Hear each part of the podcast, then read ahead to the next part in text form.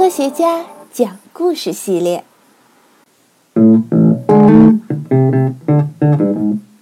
罗默讲的光速的故事。光的速度到底有多快？为什么测定光速最合适的场所是宇宙空间呢？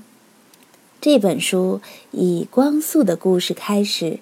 通俗易懂地揭示了隐藏在浩瀚宇宙空间的诸多秘密。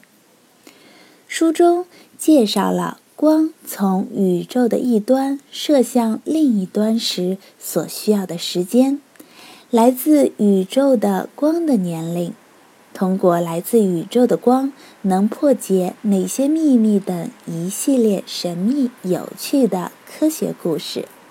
让读者们充满对宇宙的好奇心，也增强了他们对宇宙空间的探知欲。本书的故事大部分以思考实验的方式演绎，有利于增进大家的创造性思维和探索精神。现在，就让我们快快跟随世界上最早测算光速的科学家罗默。走进光速的神奇世界吧！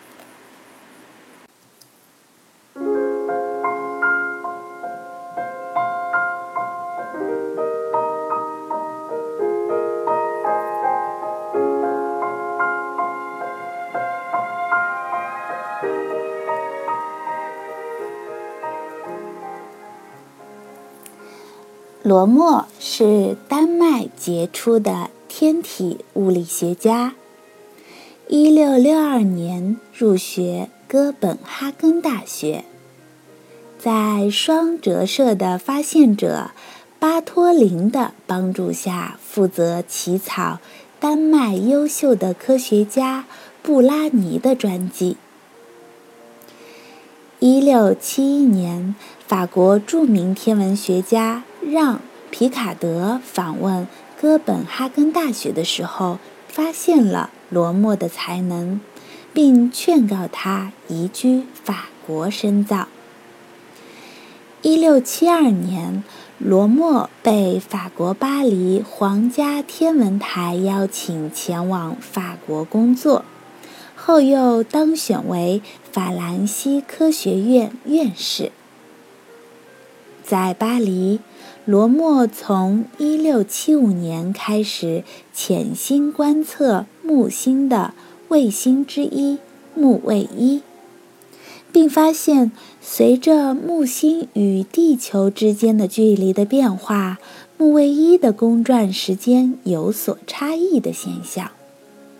罗默认为这是由光的有限性所导致的天体现象。罗默以此测定光速，于1676年发表了关于光速的论文。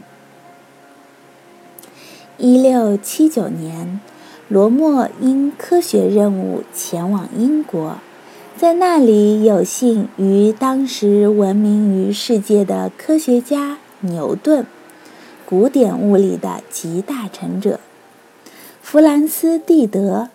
格林尼治天文台首任台长哈雷、哈雷彗星的发现者等会过面。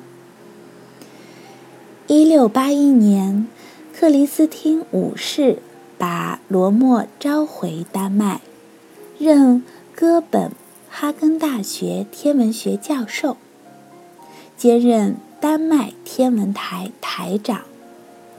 他创制和改进了许多精密仪器和天文观测仪器，使天文台的装备大大改善，可以确定一千多颗行星的位置。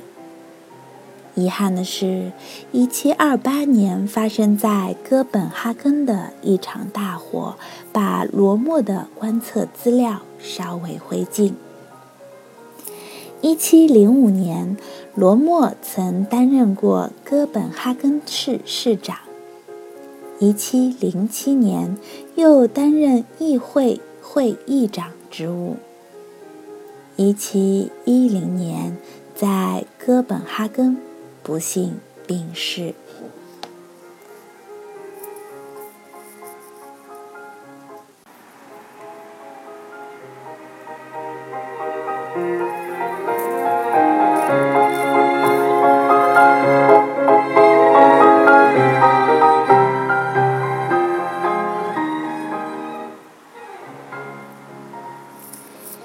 写在前面，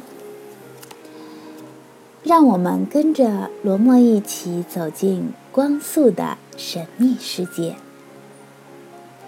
听人说，世上有两种类型的天才，一种类型是具有奇思异想、创造性思维能力的天才，由于他们的独创能力特别强。像我们这样的普通人根本无法跟他们相比较。另一种类型是，只要孜孜不倦的努力，连我们普通人也都能当上的天才。第一种类型的代表人物是爱因斯坦。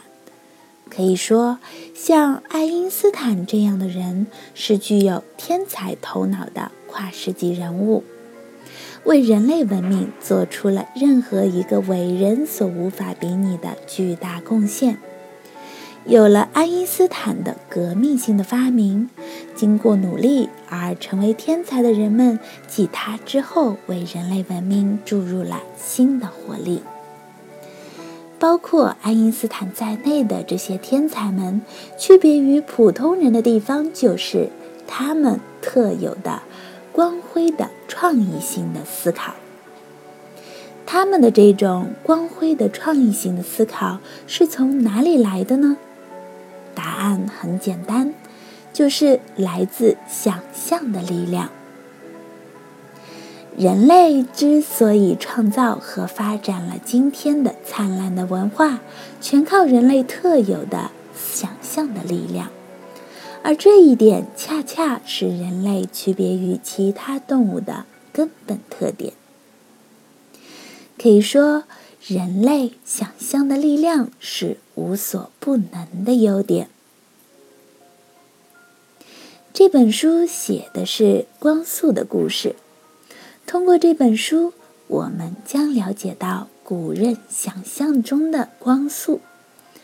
世界上最早发现光速的。有限性的科学家，科学家们为测定光速而付出的辛勤努努力等方面的内容。此外，在这里我们还将接触因光速有限所发生的一些奇异的现象。通过这本书。我们还将了解爱因斯坦对光速的看法，以及因光速而产生的奇妙的现象，还会看到当光速达到比光速还要快时所发生的有趣的事情。与读者朋友们的期望相比，我总觉得欠了读者朋友很多。为此，我想把这本书仅献给我的读者朋友们，并跟他们一起分享这本书面世的喜悦。为了本书的面世，子音和母婴会社的同仁们也付出很多心血，在此一并向他们表示衷心的谢意。宋恩英。